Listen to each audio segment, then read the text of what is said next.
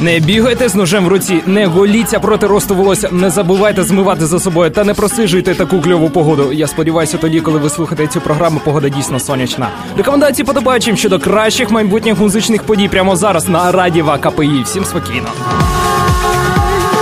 Пам'ятаєте, ми з вами розмовляли про нідерландський автоматичний хоровод, куди всі потрапляють у білому, і називається то не Ку-клукс-клан, а Sensation. Тож наразі маємо перелік тих, хто очолить цьогорічний Кук Sensation. А такими стануть Аксел, Себастьян Легер, Стів Лолер, Соня, Містер Вайт, Кіріл Домський, Даніель Санчес та Йоан Санчес. Якщо тобі, на відміну від мене, знайоме хоча б одне з вище перелічених імен, то шлях тобі до МВЦ 5 травня. Як на мене, дата підібрана не дуже, але якщо ти вже маєш квитка, то все в організації організаторів вийшло.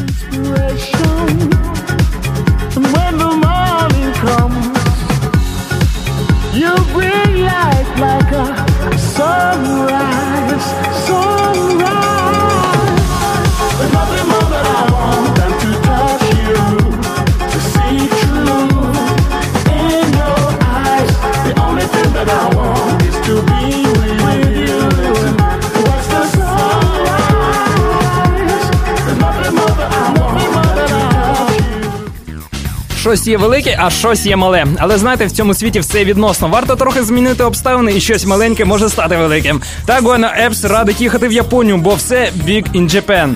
А тим часом вони їдуть в Україну, де вони не такі вже й великі, але зберуть стереоплаза 15 травня. Тож, якщо маєш намір збільшити щось, тягни це щось спочатку на концерт гурту в Києві, а потім, згідно їхньої поради, в Японію.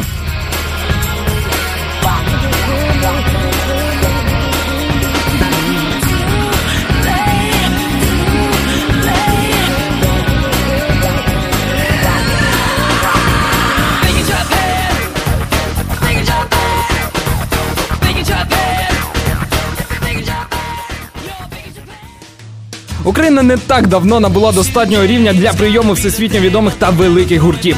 Деякі з цих гуртів навіть розпалися чи перестали існувати з тих чи інших причин, так і не дочекавшись запрошення в Україну. Але багато з них, зрозумівши, що мають шанс потрапити в нашу чарівну країну, об'єднуються знову і, хоч же трошки іншим складом, але отримують завітний квиток до неньки. Так, гітарист та автор пісень всім відомого Оазису все-таки об'єдналися у Noel Gallagher's High Flying Birds і тепер шаленіють з наданої можливості виступати в столичному МВЦ 13 червня. Вони, звісно, відіграють і так, але було б круто, якби хтось прийшов та підтримав хлопців. Ну я не знаю, хоча б ти.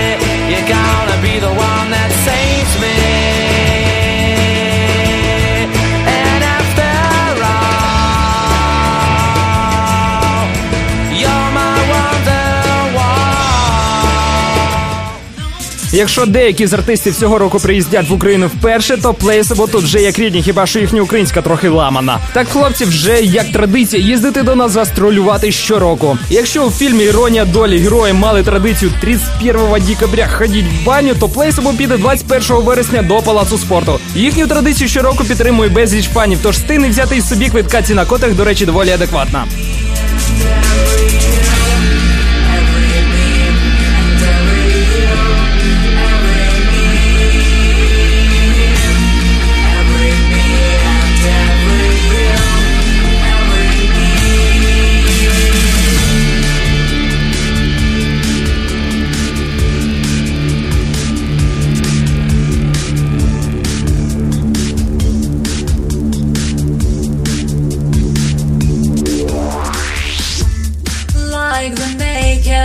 Leads the blind. I know I'm selfish, I'm unkind. Sucker love, I always find someone to bruise and leave behind. До речі, всім нам не слід забувати про головну КПІшну подію 2012 року Радіодень. На сьогодні вже відома дата 18 травня і попередній склад учасників, серед яких а артисти, котрих ми оголосимо в наступних афішах. А зараз не забувайте про аукціон. Побачимо підтримку радіо дня і кохайтеся по можливості. Цю попередню та всі майбутні афіші можна буде завантажити на r.kpi.ua або виловити о 19 годині у вівторок на радіо КПІ. На цьому я, Павло Запорожець, знімаю з себе всю відповідальність за ваше дозвілля і нехай вам всім буде рок! Дякую.